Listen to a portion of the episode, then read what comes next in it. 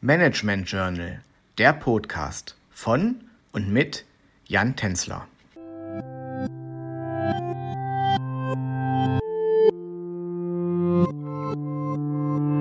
Ich begrüße Sie sehr herzlich zu unserer aktuellen Ausgabe des Podcasts Herausforderungen und Besonderheiten von Familienunternehmen. In der letzten Folge haben wir uns mit dem Strategieprozess von Unternehmen befasst und gesehen, welche Aspekte bei der Ausarbeitung einer geeigneten Strategie eine Rolle spielen.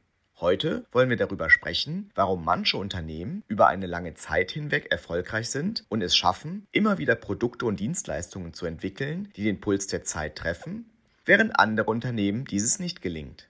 Dafür werden wir drei Theorien vorstellen, die versuchen auf die Frage, was den Erfolg von Unternehmen ausmacht, eine Antwort zu finden.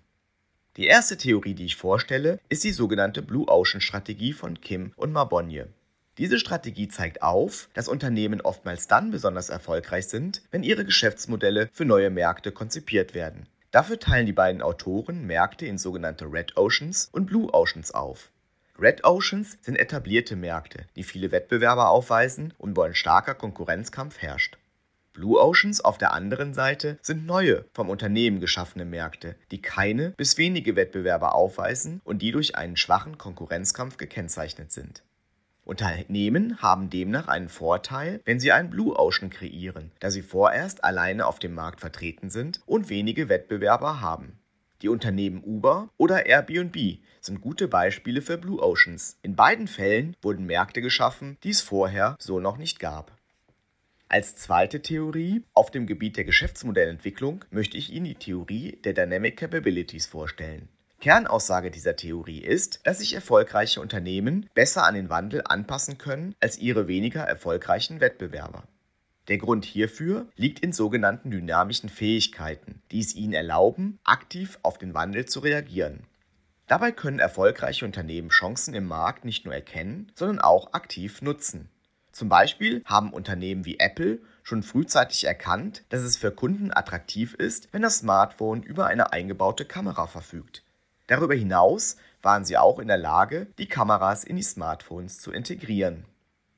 Die letzte Theorie, die ich Ihnen heute vorstellen möchte, ist die Theorie der Entrepreneurial Orientation.